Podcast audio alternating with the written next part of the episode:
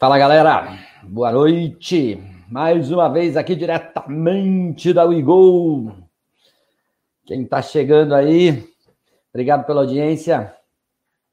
Mais uma vez, estamos aqui na nossa live de quinta-feira, trazendo temas relevantes ligados ao empreendedorismo e inovação, ligados à tecnologia, ligado à transformação digital. Hoje eu vou levar um papo com um super amigo meu, o Alex Fóssil que ele vem do mundo corporativo, que ele foi diretor de inovação da John Deere para a América Latina, um parceiraço também de ecossistema.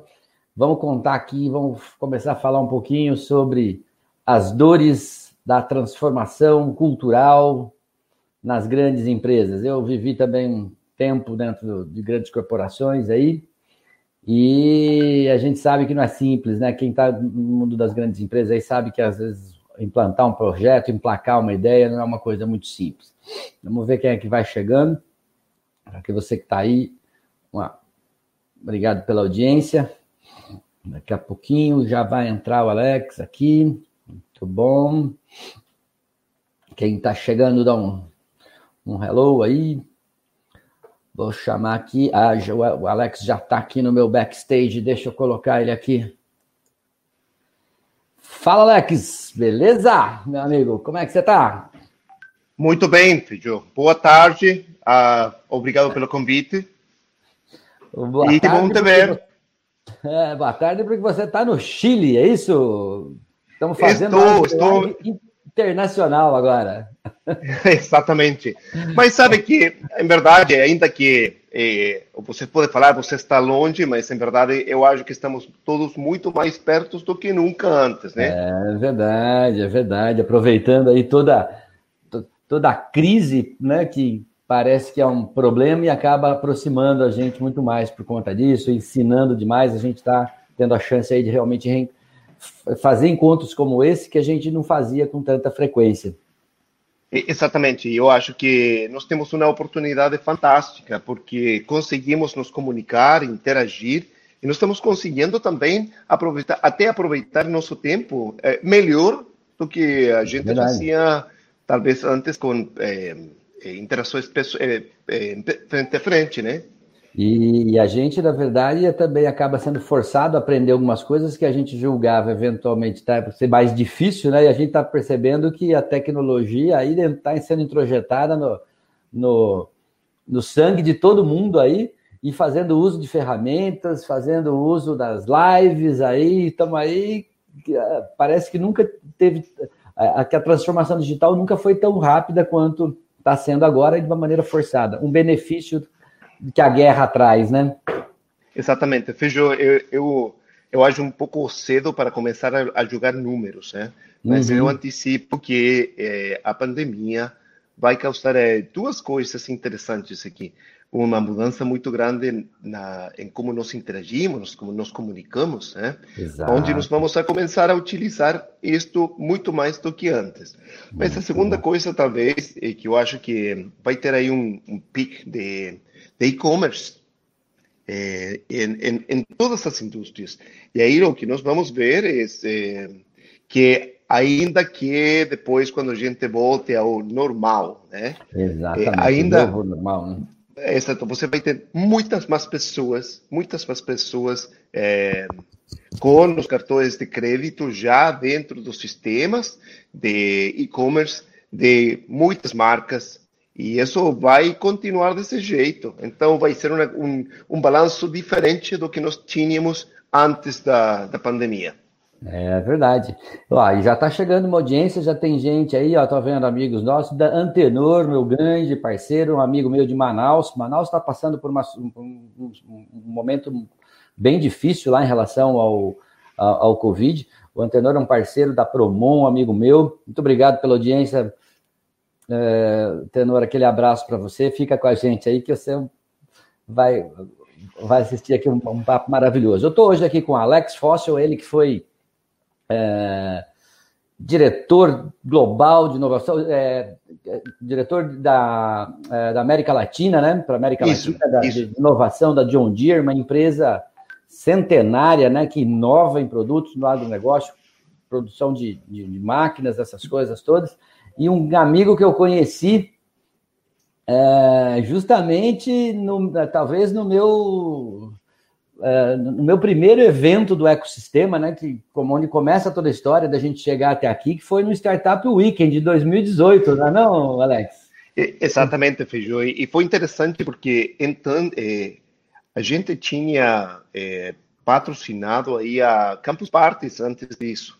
E aí foi essa grande descoberta da atividade de empreendedorismo e de startups aqui no Brasil, que para, para, para mim e também para outras pessoas dentro da John Deere, foi uma coisa, é, opa, tem todo esse mundo de pessoas com criatividade, com vontade de inovar e sei lá. Então, esse foi o momento em que eu, eh, eu e outras pessoas ficamos, olha, aqui você tem uma quantidade de talento, de vontade, como que a gente começa a interagir. E aos poucos, eu, eu fiquei é, sabendo de, desse Startup Weekend aí na, na WIME, não? É, foi, uhum. na, em foi Campinas. Na, foi na WIME, em Campinas, exatamente. Isso, e, e, para mim uma das coisas que eu pensei, então, olha, eu poderia ah, visitar e ver o uhum. que, está acontecendo, ou poderia participar, assim que eu entrei como participante Exato, eu também estava tá? como participante, né? Exatamente. Aliás, vou fazer jogar as mãos agora, hein? Aqui, ó. Opa, você, opa, eu não, eu não, eu não sei aonde a minha está, tem que estar por aí né, na, alguma gaveta, né? Essa aqui eu peguei e falei assim, vou mostrar na tela para galera. É, o Startup Weekend, para quem não sabe, nós nos acompanha, eu, eu acho que é um dos, um dos eventos de maior inclusão do, do ecossistema de inovação no mundo, né, do empreendedorismo de inovação no mundo. São mais de 170 países, é um evento de 54 horas, começa na sexta-feira e vai até domingo, né, onde as pessoas são desafiadas ali a criar grupos e transformar uma ideia num projeto real, em num business, né, no, no final de semana ali, né é, com tudo que aquilo que a gente chama de startup mindset, né, a maneira como as empresas hoje estão pensando o negócio. E é realmente muito bacana. É uma experiência que só vivendo mesmo para a gente. Isso. E, e, e, eu acho que uma, uma coisa importante que quando você entra dentro desse programa que eu uh, sugeriria a todas as pessoas fazer, quando menos uma vez, né? Uh, um, você se integra dentro de um ecossistema que começa Exato. a se desenvolver. Segundo, você está começando a adquirir uma linguagem e você vai se poder comunicar muito melhor com outros empreendedores, inovadores, uh, uh, investidores, né? Uh, e até as mesmas empresas que estão começando a adotar aí o, é, a linguagem também. Então, eu acho que isso é como é, um, passo, um passo fundamental para você realmente começar aí a, a trabalhar, a inovar e, e ainda que nada Ainda assim, depois do Startup Weekend, você não tem uma ideia que vira um negócio, tudo bem, tá? Tudo bem. É, porque você não, já vai ter as habilidades para. Né? Você pode até não transformar o negócio naquele momento, mas, o, mas o, o, comportamento empreendedor ele fica introjetado e você não volta nunca mais atrás, né? A gente, inclusive, Alejandro, teve uma edição aqui no Brasil, na semana, duas semanas atrás, a gente teve uma edição online. É, que foram 54 horas, teve acho que mais de mil pessoas na plataforma, 87 ideias, se não me engano, foram, foram trabalhadas, né? E, e totalmente online, né? Que é o que é o grande requisito, né? O, o, a grande riqueza do Startup Weekend que a gente sempre é, defende da experiência para quem viveu, é o presencial ali, de você estar tá num ambiente criativo, de ter gente de negócio, ter gente de desenvolvimento, mas foi um sucesso, porque foi um primeiro experimento e o Brasil foi um dos que mais é, trouxe gente. E a gente acabou fazendo uma live aqui com, com os organizadores, mentores. A gente teve, inclusive, o Alejandro, que é seu parceiro também, que acabou de fazer um comentário aqui com a gente. Ele foi mentor, né? E a gente teve a equipe da WeGo participando lá também. Então, Esse... tem, sido, tem sido uma experiência Excelente. bacana aí. Ah, e se Alejandro está aí assistindo, um grande abraço, amigo. Ah, estamos lá, estamos todos juntos. O Alejandro é um grande parceiro também de ecossistema, né? E foi justamente nesse movimento aí que é, onde começa essa história com o Startup Weekend, um pouco desse movimento, a gente criar o ecossistema daqui de Datuba, né? Fundamos aqui o movimento Ideia, que foi o precursor né, da, do ecossistema da nossa cidade aqui, e que foi pai né, da, da Wigol. Hoje a Wigol é um hub de inovação, a gente tem programa de aceleração, temos algumas startups no nosso, no nosso portfólio, e a gente tem um braço que é justamente ligado ao papo que a gente vai fazer hoje, que é o Corporate Innovation. A gente vai falar hoje uhum. sobre isso.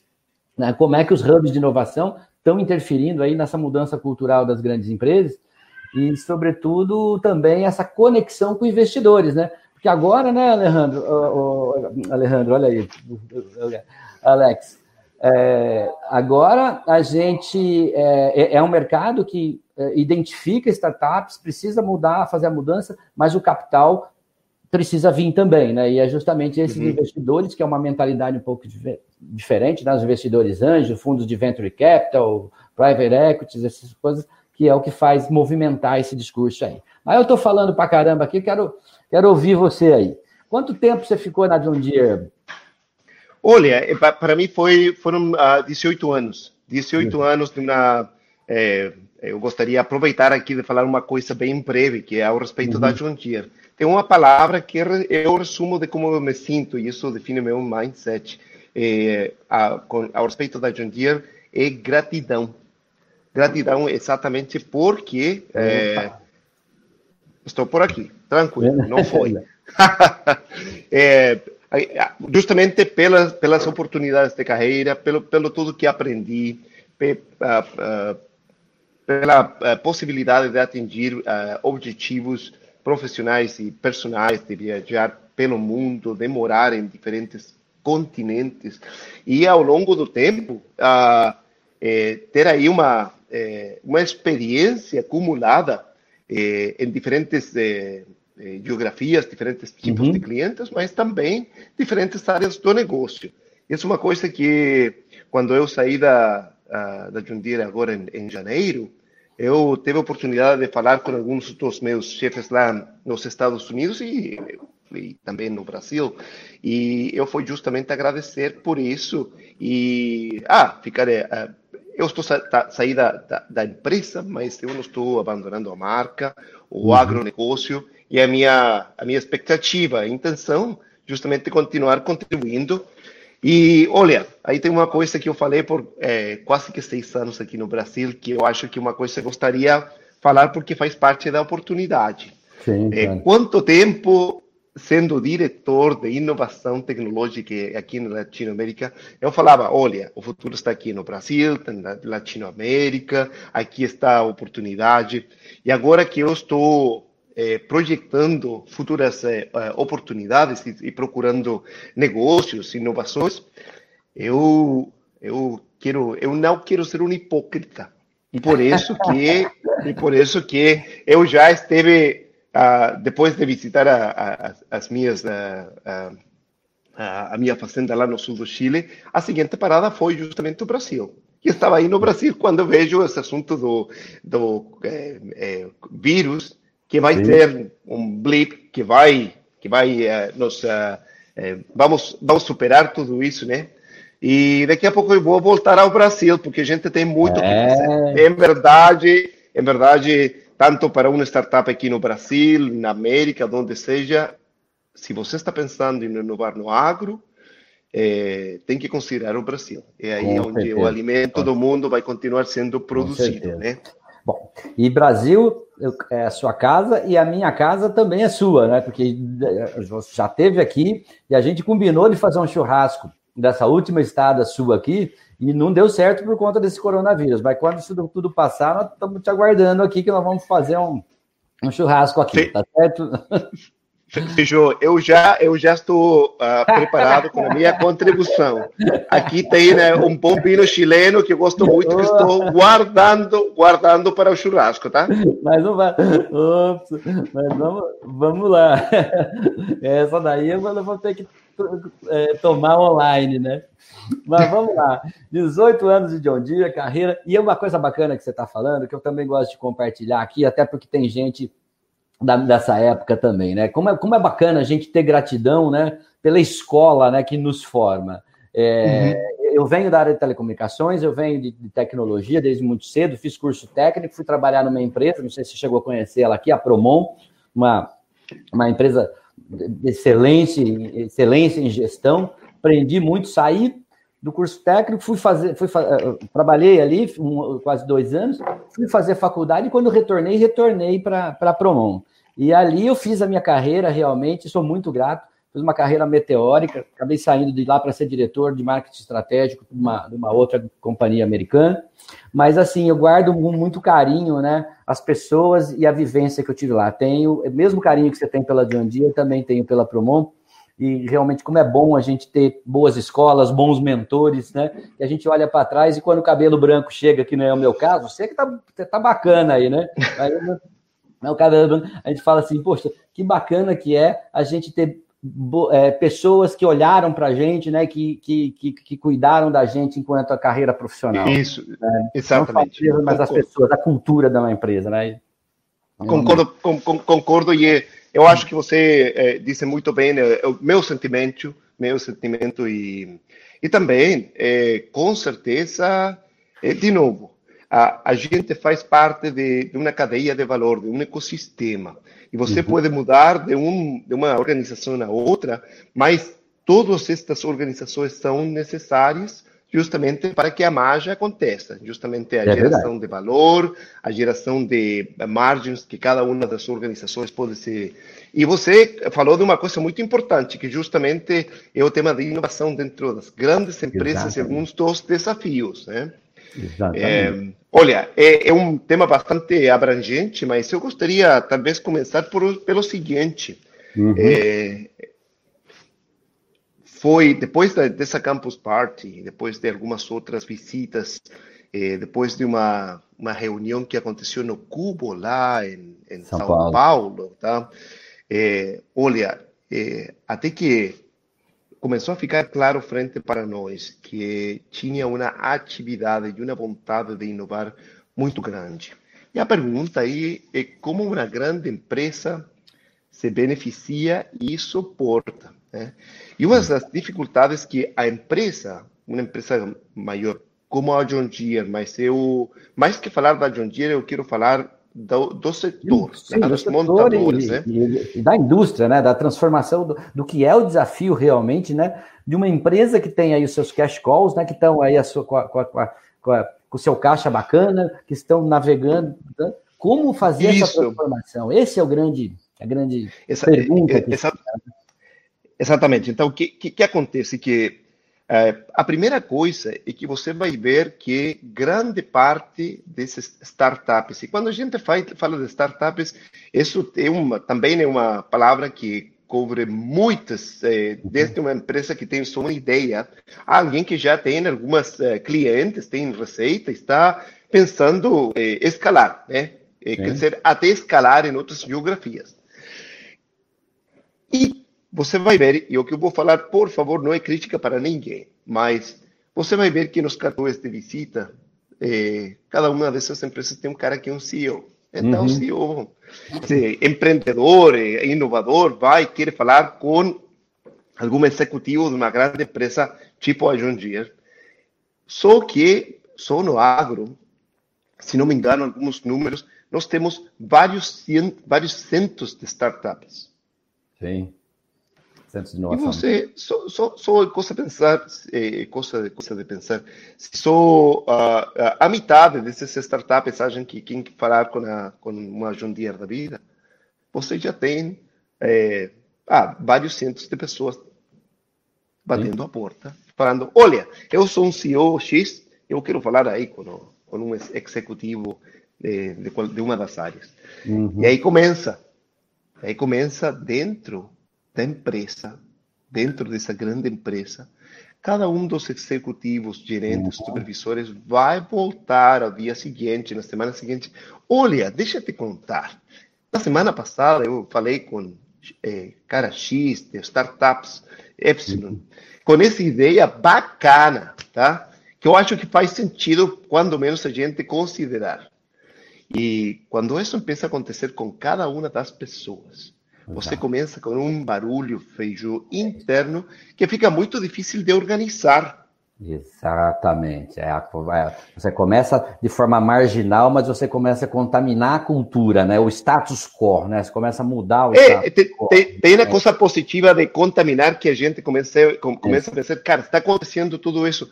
Mas é. daí, como que você, dentro de uma, isso, dentro de uma empresa, como que você organiza é a interação com startups uhum. para fazer isso? Feiju, você não me pagou por falar o que eu vou falar agora, mas vai ser ah. algo que vai ter. É, vou, vou, aproveitar de, de, passar aqui uma coisa positiva para o WeGo. É? Claro. E é o seguinte: os hubs de inovação, neste caso a WeGo, uhum. tem um papel fundamental para apoiar a inovação eh, nas grandes empresas, porque vocês têm a capacidade de eh, cadastrar, fazer um inventário e depois ter, eh, filtrar essa grande quantidade de startups para ver quais delas têm algum, eh, vamos falar, pitch. É, né? é, é um pitch, mas é o que eu estou falando que eles estão realmente é, sinergia com o modelo de negócio ou com os com clientes dessa grande empresa. Porque a empresa grande sozinha não consegue.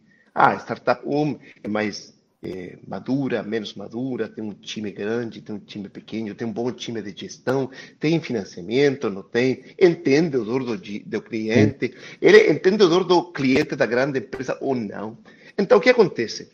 Que a, a e outras, é, outros hubs têm essa, essa tarefa fundamental, e é por isso que Sim. eu estou muito feliz que a Wigo existe aí em Dayatuba, é. justamente para cadastrar, filtrar e apresentar de um jeito é, organizado é, é, as, as, startups para as grandes empresas. Eu acho que todo o processo né, de sensibilização ele passa por aí, né? Eu acho que a gente, a gente chegou a fazer alguns eventos com esse tema também local aqui, inclusive convidamos a John Deere a participar desses eventos quando a gente fez aqui, mas não só John Deere, né? Mas assim, Dayatuba tem um polo industrial muito grande, né? Então a gente tem uma amostra muito boa disso. Eu vejo assim que a uhum. gente tem aí basicamente três grandes grupos de empresas, né? Empresas que já se conscientizaram dessa necessidade, né, da sua transformação digital, né, de se adaptar a modelos de negócios, é, apesar, porque assim, na, na, verdade assim, ninguém está presente, quem está hoje líder de mercado, é, se não tiver inovação em produto. A grande verdade é essa. Né? Mas quando a gente fala de inovação, dessa, dessa transformação digital, nós estamos falando aqui de mudança de modelo de negócio, não estamos falando de automação de processo. Né? Quer dizer, levar tecnologia para automatizar processo é uma coisa. O que a gente tem que estar tá falando é assim, como é que eu me adapto a essa a, a realidade do futuro? Né? Um exemplo disso que eu sempre gosto de dar é a, a Bosch. Eu tenho, a gente tem uhum. um bom relacionamento com o pessoal da Bosch, e a Bosch é, teve, tomou a consciência é, é, recentemente, né, de que é o seguinte: bom, em 2025 a gente não vai mais produzir carros a combustão. É, 70%, acredito, do faturamento da Bosch hoje vem de peças para motor a combustão. Quer dizer, essa empresa, é, por mais que ela seja inovadora nos seus produtos e até nos seus processos internos, ela precisa é, ter o senso de responsabilidade com os acionistas, com a comunidade que ela serve, que pegar a caneta e dizer o seguinte, cara, vamos mudar de rumo. Né? Então, quando isso acontece, isso vem de cima para baixo, você tem um reposicionamento, e por mais doído que sejam as quebras internas tal, mas você começa a ter iniciativas de se aproximar do, do ecossistema né, e dos hubs, e aí começa a participar e criar hubs internos próprios. Tal. Então, essas empresas, eu julgo que elas têm a consciência, elas começam a fazer alguma coisa. Outras empresas, elas, elas às vezes até têm a consciência, mas ela está tão líder do seu mercado, ela está tão bem posicionada com seus, com seus produtos, que ela não consegue fazer internamente. Ela tem a consciência, mas não consegue convencer as hierarquias.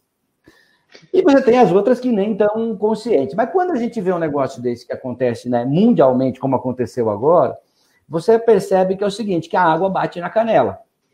Né? Uhum. E aí todo mundo começa a correr e o senso de urgência vem e, e aí o que, que acontece?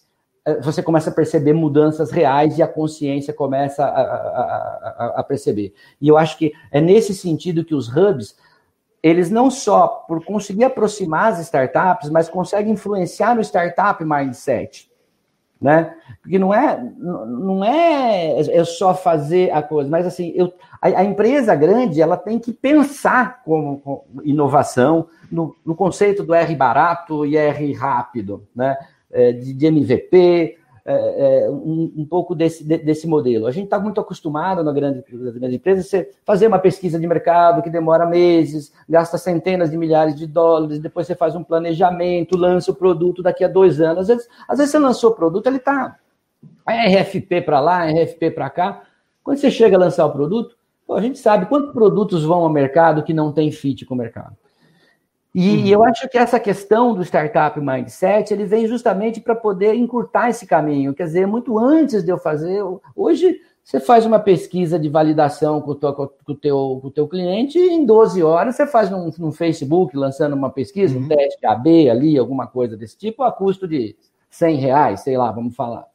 Então, eu acho que assim, o papel dos hubs é justamente dessa influência aí. Não sei o que você pensa a respeito disso. Né? Essa, é porque você também tem a oportunidade não só de aproximar as startups, mas também de abrir um espaço para inovação aberta, né? É... Exatamente. É, é, é, eu penso, você está falando muito, muito bem, Feiju, e, eu penso que para uma empresa, eu vou te falar uma coisa que parece muito simples, mas uh, uma das coisas que uh, fica muito difícil para uma empresa grande e ter esse senso de urgência. Uhum. No caso de um startup, você sabe que você tem dinheiro para, sei lá, seis, três meses, seis meses. Na empresa grande, você em seis meses ainda não, não, não tomou uma decisão. Então, essa, essa, é, existe um câncer dentro das grandes empresas que é o seguinte: até, ah, a gente faz isso na próxima semana. Exato. Exato. Ah, não, a próxima semana. Ah, não, que a próxima semana estou da viagem. Ah, então é próximo mês. E aí começa o timeline a se estender, estender, estender, estender. E claro, a empresa grande tem dinheiro para queimar, Exato. pagar eh, eh, folha de pagamento e tudo isso. Mas aí a dificuldade que. E essa é, é, contagiar a empresa grande com esse mindset de startup é uma, um desafio um desafio Mas você está certo. Aí os hubs podem apresentar as, as tarefas, as práticas, os processos e até é, trazer a pessoal da empresa dentro do hub e com, contagiar no bom senso, tá? do bom vírus. É, porque assim, a startup, se ela quebrar, não perde muita coisa também, né? Tá ali no começo, tá Agora, o risco que representa uma mudança de direção para uma grande corporação é, é. é muito grande, né? Bom, imagina, mudar de direção agora. E mudança cultural também está muito ligada ao peso que as estruturas de recursos humanos têm dentro, de, dentro das organizações. Porque nós estamos falando de mudança de cultura. Quando, quando o RH ele, é, ele, é, ele tem um papel mais, é, é, como fala, de coadjuvante na gestão, você também não tem uma influência tão forte de sensibilização. Quando o RH é um RH parrudo, protagonista, né? Ele acaba influenciando o modelo de gestão também por isso. Assim, uma empresa que monta uma área de inovação é uma tentativa de colocar um band-aid no negócio ali, porque não é a área de inovação que vai transformar a cultura da empresa, né? É, você está certo. E, e, e, ainda mais, você está certo ao respeito da RH, concordo contigo, mas realmente essa cultura da inovação tem que vir do isso topo. É. Uhum. Do topo, porque, em verdade, não é o departamento de inovação que vai fazer a empresa inovar. É, e, olha, falando, falando de assuntos que são próprios de grandes empresas, onde muitas vezes é, você tem é, dificuldades para inovar, está justamente uma área que é muito importante, que é a área de contabilidade financeiro. Uhum, Por quê? Uhum. Porque acontece muitas vezes que a contabilidade da empresa que mide o lucro, a receita, o lucro, está organizada de um jeito que favorece certos comportamentos da empresa. Por exemplo, se uma empresa tem ah, o lucro aí eh, calculado ah, ao respeito da linha de produto, Sim. então essa linha de produto vai continuar investindo no mesmo produto, tentando maximizar essa, essa rentabilidade. Exatamente. Mas o que acontece depois quando você pensa no cliente? Você uhum. quase, desculpa, não quero falar que você esquece o cliente, mas o cliente fica quase que escondido traz essa estrutura de, de contabilidade. Uhum. Mas ao cliente, o cliente, o que ele está procurando é a rentabilidade da sua operação. E isso muitas vezes é, uh, você optimiza uh, seu portfólio de, de, produtos e serviços quando você olha ao cliente. Então, essa, essa, essa lente, essa, essa, esse olhar ao cliente é fundamental. Sim. E eu acho que a mentalidade de startup, justamente, é, está tão focada no cliente, que, em verdade, Exato. não deixa... É a dor do cliente, né? Exatamente. Uhum. Não vai deixar que a estrutura interna de contabilidade, de investimento, de ativos, sei lá, é, vai é, ser mais importante. É. E o termo, né, que eu acho que caracteriza toda essa transformação que, que, que, vira em moda aí, a gente fala né, muito de transformação digital, transformação digital, mas eu acho que no fundo, no fundo, a raiz é uma, é uma revolução cultural que tem que, que acontecer, né? mais do que é, da, da, transformação. Porque a gente acaba muito, vendo muitas empresas adotando também esse, esse caminho né, de, de, de se conectar, né, de fazer o papel bonito da, da, coisa, mas na verdade acaba trazendo muitas vezes uma transformação, uma automação para processos, né, ou uma automatização tal. Mas mudar o modelo de negócios é você deixar de produzir para vender e para ser locatário, por exemplo. Né? Eu fazer. Estou dando um exemplo aqui, né? Cada um vai encontrar. Não, não, mas esse, esse é, é, muito relevante, né? E, e eu acho que é, aqui, de novo, uh, por exemplo, vou, vou, sair da indústria do, do agro e falar um pouco de, de, das montadoras de carros. Eles já há tempo que estão é, enfrentando um desafio que, é que as pessoas não estão comprando tanto carro porque eles estão andando de Uber, porque tem locação, locadoras, porque tem modelos diferentes, porque você talvez até já não quer dirigir mais, né? Então, mas é, eles, geração, eles, cara, né? a geração já não quer carro mais, né? exatamente. Então, o que acontece? Aí, esse modelo que você está falando, que você tem que mudar de ser um, um é, vender um objeto, um produto, uhum. a oferecer um serviço. É esse mindset, essa, essa, troca de mindset realmente é muito difícil. Exatamente. Mas eu acho que é fundamental para as empresas, quando menos, considerar e ter alguns passos para explorar modelos de negócios que sejam ah, é, potenciais futuros modelos de negócio. Exato. E aí, mais uma vez, aonde que os empreendedores ou startups podem é, Contaminar. Dar, eh, eh, contaminar, não, e não só contaminar, sino que ser justamente essa, esse, esse teste, tá? Sim, que um teste é. rápido, que evolui rápido, que vai muito perto do cliente e que traz aí um sucesso ou não, né?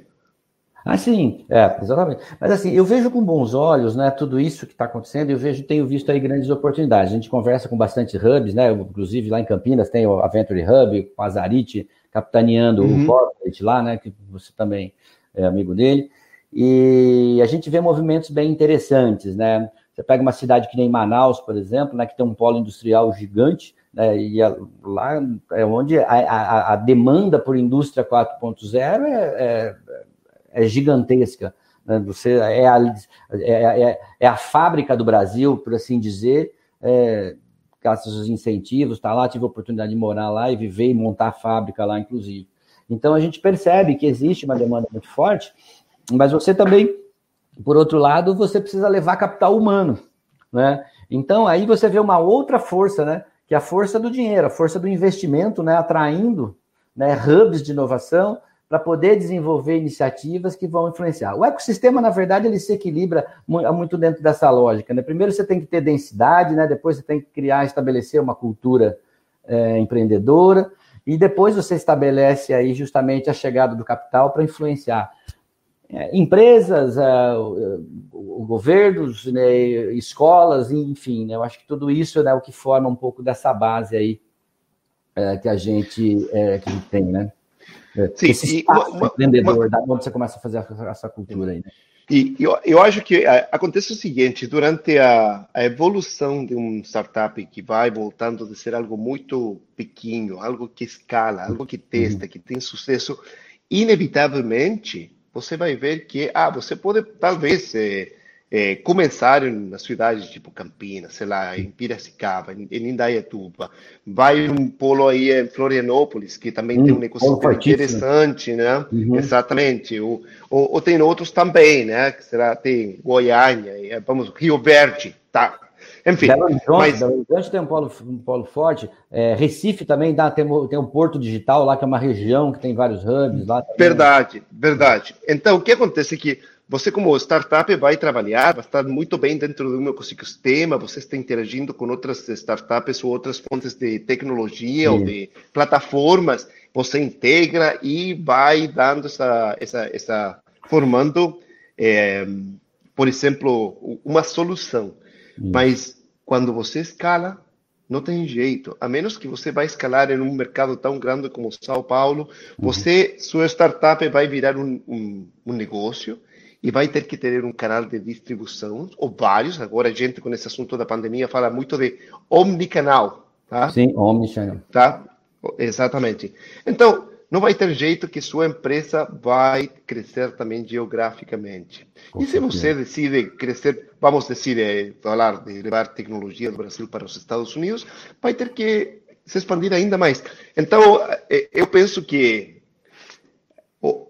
por exemplo, você pode montar uma startup e crescer dentro de Manaus e conseguir o talento. Sim. Mas, ao final das contas, seu negócio vai ter que sair. Vai ter que sair de lá. E, e é, até e é, onde os clientes estão. Né? É. E, essa relação, né, das, das, das, as grandes empresas, elas são altamente demandantes das, das startups também, né? Que é, é, é muitos problemas. É, como dizia até, tem uma história do Einstein, né? Que não sei, que atribui essa frase aí, né? Que diz o seguinte: você não consegue resolver os problemas nas, na mesmo estado de consciência em que eles foram criados internamente, é que nem assim, por que, que compra que as empresas estão acostumadas a investir em consultoria tanto, né? Porque a, a, a, a gente sabe o quanto é difícil fazer a gestão de dentro. Né? A perspectiva de fora hum. sempre realmente. Dizer, e assim, algumas empresas né, que já entenderam isso têm explorado fortemente o Open Innovation, né, a, a, a inovação aberta, criado hackathons né, para resolver problemas é, internos, que elas poderiam, em tese, resolver da maneira delas, mas assim, abre aí a possibilidade, junta lá 200 startups uhum. para poder criar aquilo ali.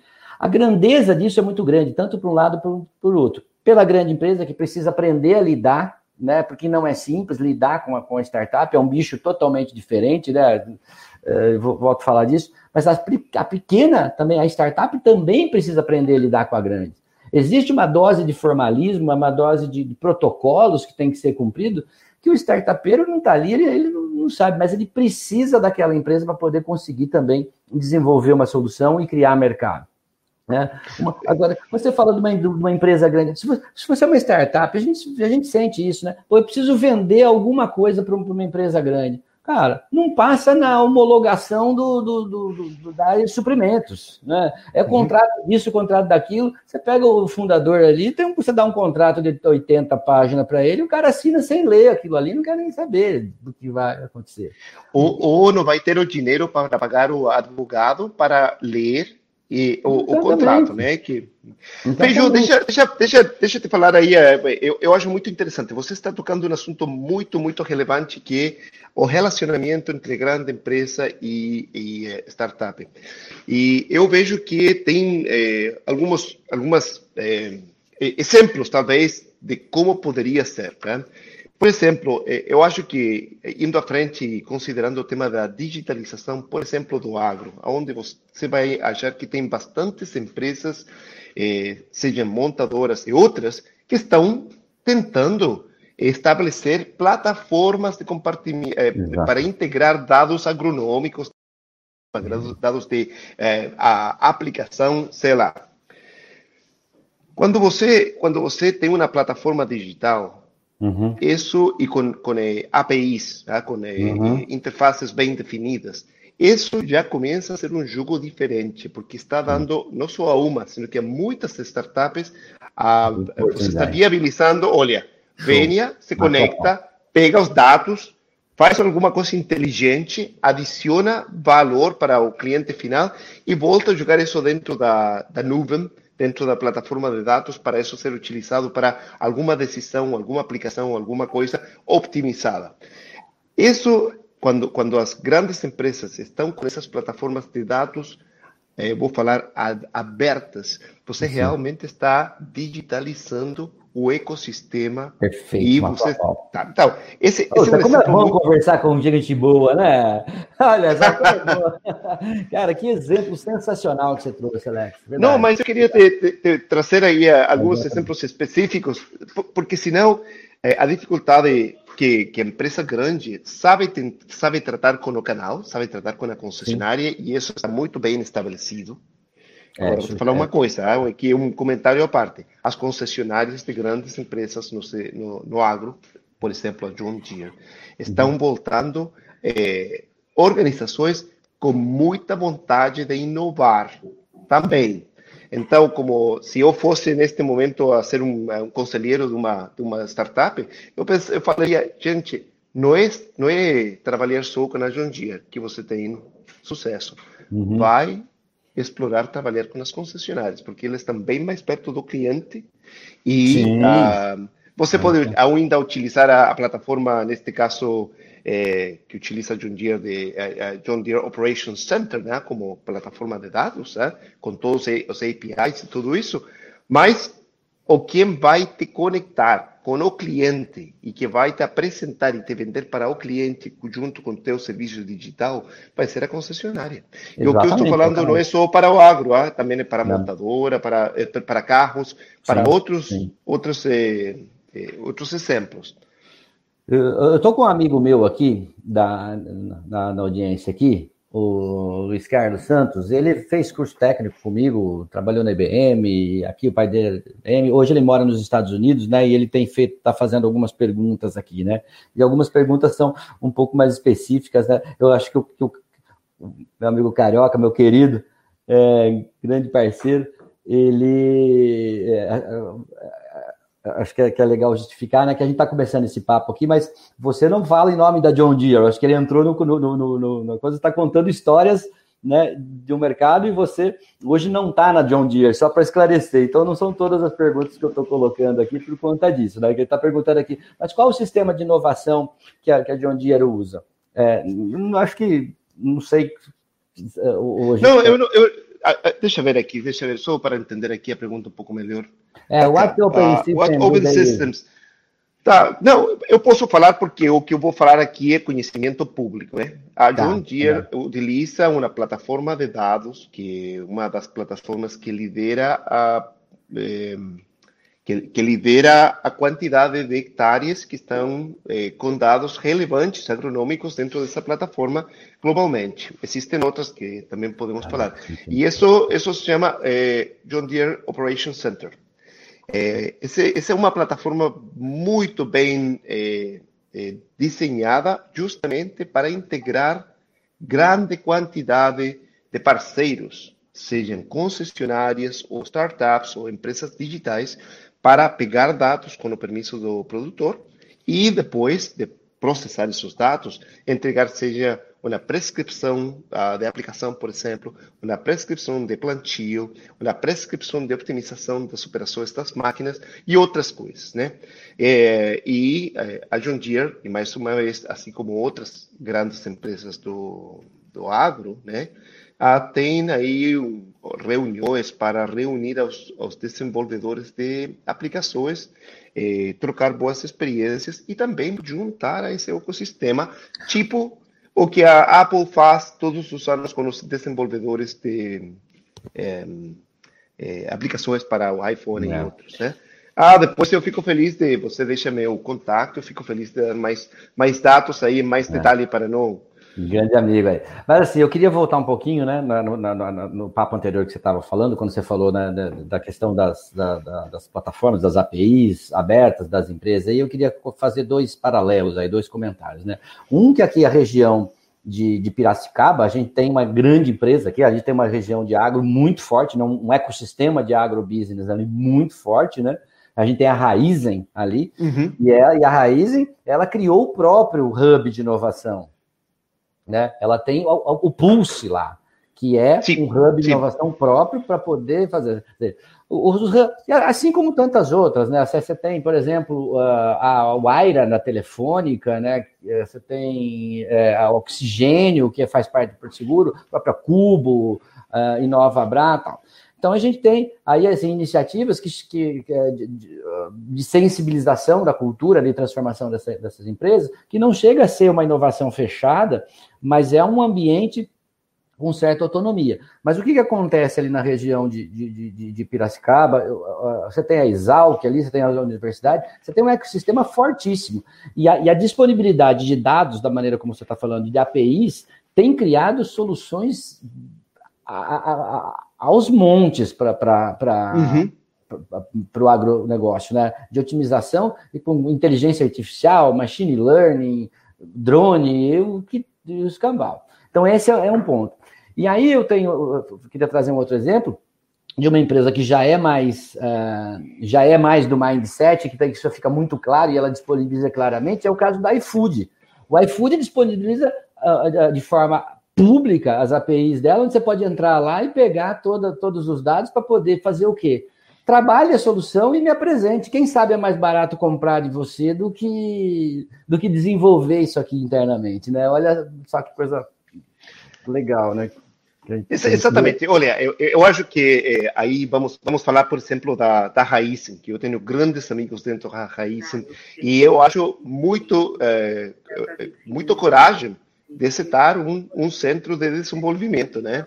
De, de startups. Desculpa. Um... É, eu também, é, não sei o que aconteceu. É, parece que... Tudo bem. Ah, ah, então, a, a Raizen, grande empresa, é, é, muito inovadora e realmente criar um espaço próprio, eu uhum. acho muito legal. E, e, eu sempre estou é, perguntando e olhando como que esse desenvolvimento está indo, né? Porque eu Sim. acho que para, para trazer as coisas para casa é importante. Ao mesmo tempo, eu gostaria de refletir no seguinte: no meu caso, quando eu estava dentro da John Deere, o meu foco era inovação dentro do portfólio, produtos Produto. eh, da Jundier para atender os dores dos clientes. Tá, muito bem. Mas já alguns meses fora, eu vejo como eh, eh, a, minha, a minha atenção começa, começa a ficar muito mais ampla, muito mais abrangente. Eu estou pensando em outras soluções que talvez sejam digitais, que talvez sejam de serviços, que talvez a John Deere e o modelo deles não é, atingiria imediatamente. Então, eu vejo como é, quando você tem um hub que não está dentro de uma empresa, você uhum. tem uma diversidade é muito maior. E eu acho que isso é importante. Por isso Sim, que, perfeito. por exemplo, vocês, o Venture Hub, o Active Garage em, em Piracicaba, ou é, a WIMI, é, são elementos fundamentais para uhum. manter um pouco essa, essa neutralidade Exatamente. e que o foco continua sendo o cliente, o produtor, o... É, exatamente. É, o, a, a, ideia de, de, de, quando a gente fala de aceleradora, é, né, no, no, hub que tem aí essas, não, não só aceleradora, ter o processo de aceleração no hub é, é sempre um desafio para o hub também, né? Porque a, a, a operação de aceleração ela é uma operação é, penosa, na, na, verdade. Né? Você formar mindset não é uma coisa simples, né? fazer uma jornada aí.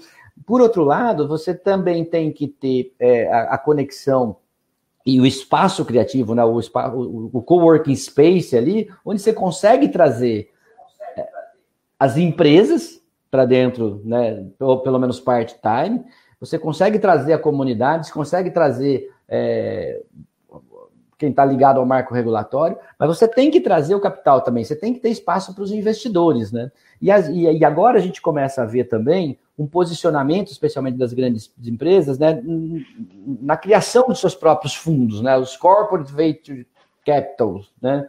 Uhum, que olham, logicamente, para estágios mais avançados do investimento. Quer dizer, uma startup, na verdade, ela precisa dali do investidor anjo, do seed, né, do série A, que são investimentos menores, são cheques menores, que vêm carregados do smart money, né, do, do da, da, da, inteligência uhum. do mercado, da network, da relação, mas quando ela se firma como organização, como, como empresa, que ela está pronta, que ela está no tamanho, ela precisa desse, dessa pegada forte no capital que vai levar ela para o IPO, por exemplo, né? Do, do, do, e assim, a gente começa a ver grandes empresas né, se posicionando em relação a isso, né? E como é que você vê isso? Olha, eu acho que uh, antes, antes de uma empresa, ah. primeiro, eu, eu, concordo contigo. Eu gosto muito, uh, uh, muito eh, por exemplo, de empresas como, ah, você falou antes da Bosch, a Bosch decidiu ser a empresa eh, eh, na internet, eles eh, têm uma estratégia que eles estão colocando um IP address em cada um dos produtos deles, porque eles uhum. vão pegar dados e eles vão eh, eh, trabalhar aí com eh, algoritmos e tudo isso. E eles estão procurando negócios onde essa capacidade pode ser utilizada, tanto assim que eles estão mexendo com pecuária de precisão, com algumas ideias muito, muito interessantes. Tanto uhum. que eu, eu, fazendeiro, acho muito legal. Estou já esperando para ver quando que eu compro, né? É, diz que dado é... agora é o novo, o novo petróleo, né? Assim, é, muito isso. Não, dado tem um mas, mas, isso, e depois, depois você tem é, grandes empresas que têm fundos de, de investimento, venture, venture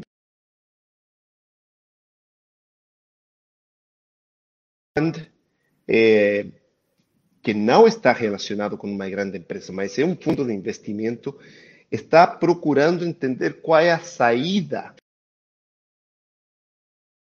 Pois. E ele vai querer qual é a saída, a saída que uma uhum. empresa grande vai comprar a, a, a, essa startup, a saída que essa startup vai ter uma escada, uma escada gigante que, uhum. que vai para é, o investimento. Enfim, tem vários, né?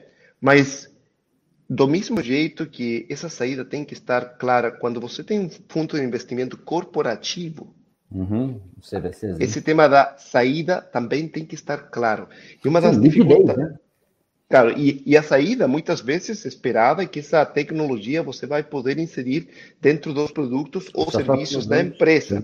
Sim. Então, por isso que eu, eu acho que, sem dúvida, é um caminho mas se a empresa não tem resolvido esse assunto de como vai integrar novas tecnologias dentro dos produtos e serviços eh, de um jeito repetido, eh, de um jeito ah, com, com eh,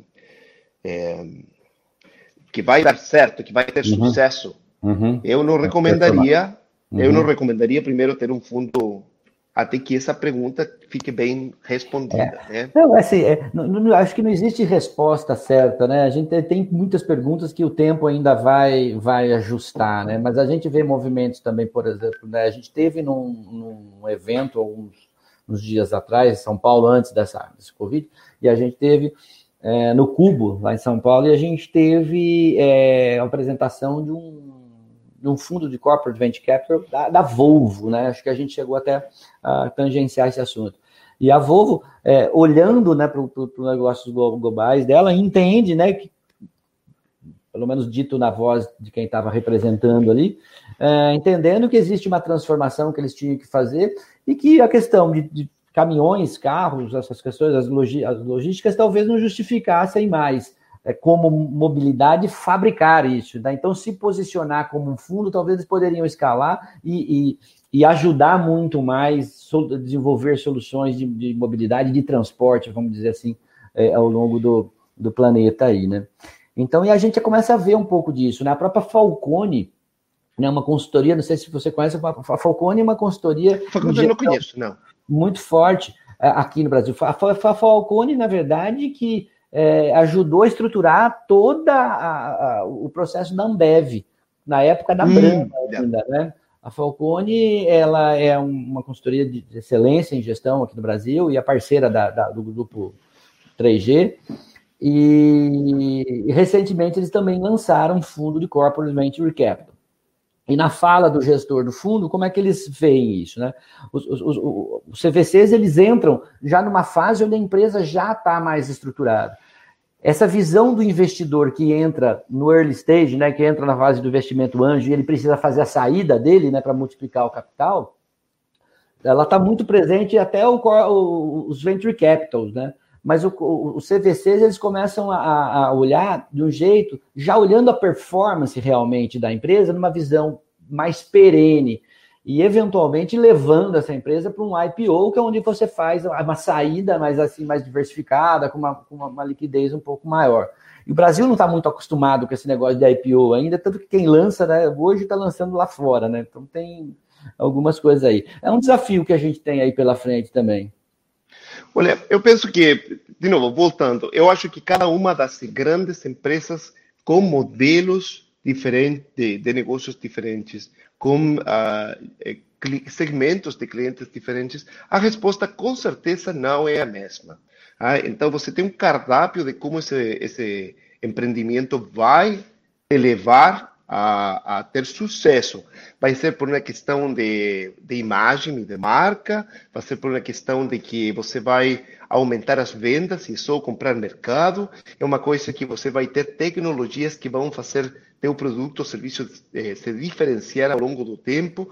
É, Feijo, eu, eu não sei se eu poderia te falar que existe uma, uma receita do bolo. Tá? Uhum, é. É, é, eu acho que justamente por isso que você vai ver que vai ter durante muito tempo hubs como vocês e outros recomendando diferentes estratégias para Com cada certeza. uma das empresas, né? Com certeza, exatamente.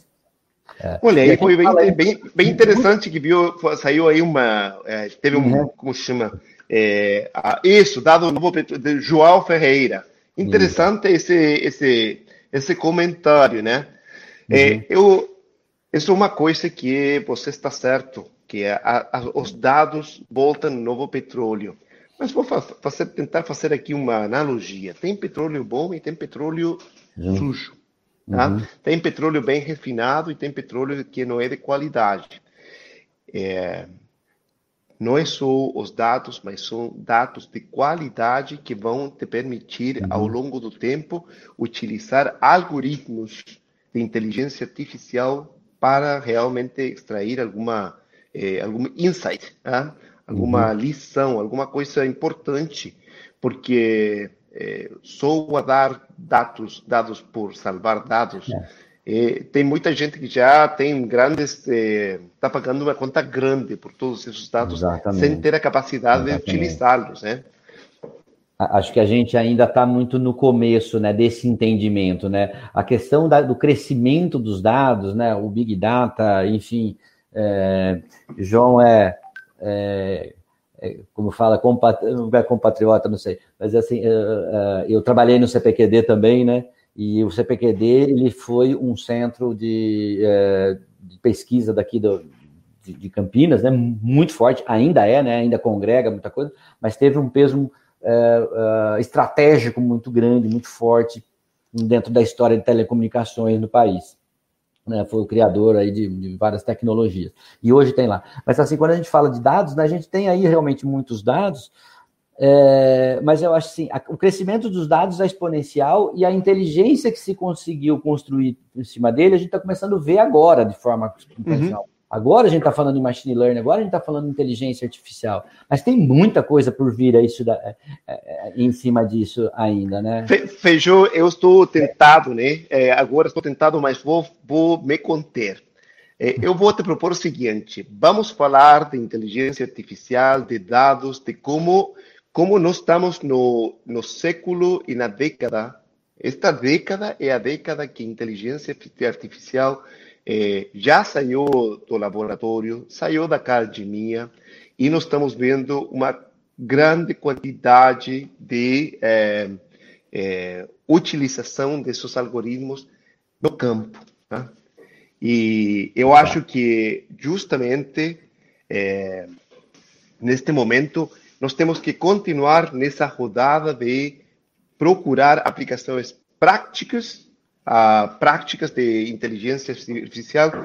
Opa, e tem um comentário do Marcelo Lopes, é, um grande amigo e um, um dos caras mais inovadores dentro da John Deere, vou falar.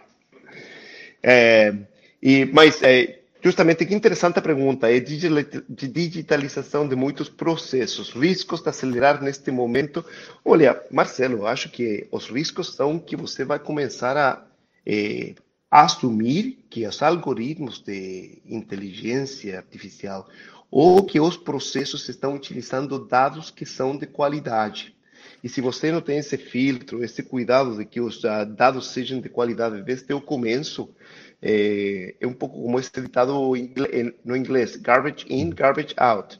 Se você acelera demais a digitalização de processos sem ter clareza de que esse processo está sob controle, então você arrisca é, tentar é, dirigir ou controlar um processo com dados que talvez não vão ser da qualidade para ter um, um resultado é, de sucesso, né? É, mas o João aqui ele comenta, inclusive, né? E realmente é uma, uma verdade, né? Eu só fiz uma lembrança aqui da, da época do, do, do, CPQD, né? E ele comenta aqui, né? Que o CPQD avançou muito, né? E eu cheguei a fazer um trabalho de consultoria, né? Numa empresa ah, que, que foi herdada, da, foi o legado que ficou da, da, da Promon, né? A Trópico, e justamente que trabalhava justamente com Big Data. Eu cheguei a fazer um trabalho de consultoria lá nessa época. E ele está dizendo aqui que, que, que, que, além de telecom, inteligência artificial é um tema estratégico para o CPQD. Então, assim, o Brasil começa realmente é, tá, tá, a também aproveitar um pouco dessa, dessa, dessa onda e retomar um pouco a sua posição em termos de posicionamento de desenvolvimento, né? O Brasil uhum. ficou muito é, de forma marginal, né? Na questão do desenvolvimento, da tecnologia e tal. E, e, mas no agro, ao contrário disso, num tempo muito curto, conseguiu se posicionar, e o Brasil hoje tem uma das tecnologias mais de ponta, né? O projeto Genoma, Embrapa, e aí por aí vai. Então eu acho que tem uma com tudo que acontece quando você tem um, um, um, um problema como esse que vem coloca a gente em pé de igualdade para começar. Claro, você tem legado, você começa a retomar, mas eu acho que tem muita coisa. Deixa, deixa, deixa eu te dar um exemplo. Eu gostei da, da, tua, da tua linha e eu gostaria talvez de começar aqui a dar algumas, uh, uh, alguns pontos é, que, que para, para, de, de, de, conclusão aí de, de, da fala eh, que poderiam ser de interesse. Você está certo. A gente Primeiro, o, o, o tema de, de, conectividade, conectividade não está resolvido para o agro brasileiro. Longe uhum. de. Tem bastantes eh, soluções aí que estão. É até a Trópico, parceiro da, da John Deere, justamente uhum. para, para uma delas. Ah, ah, mas tem outras iniciativas também. Mas ainda está longe dessa conectividade estar em, todo o Brasil. Mas Sim. vamos assumir que isso existe. É? É, eu não sei se, se é, talvez vão ser equipamentos da Motorola, talvez uhum. de, da Huawei, de, da China, sei lá. Esses componentes vão vir provavelmente de, de, de, fábricas fora. Mas o que nunca vai vir de fora e que é do Brasil para produzir são justamente a inteligência artificial, os algoritmos e tudo isso para processar esses dados que estão sendo capturados aqui. Também o conhecimento do negócio seja uhum. agro, seja o que seja, é o conhecimento local do negócio, da estrutura do negócio. E mais uma coisa, mais uma coisa que eu acho que é, eu, eu, tenho muita paixão, né? Ninguém vai desenhar a experiência do usuário, a experiência do cliente para os brasileiros de outro canto do mundo. Isso Verdade. tem que ser feito com pessoas que são expertas na cultura, na, nos comportamentos, é, sei lá, do, do, do, dos brasileiros ou dos latinos, né?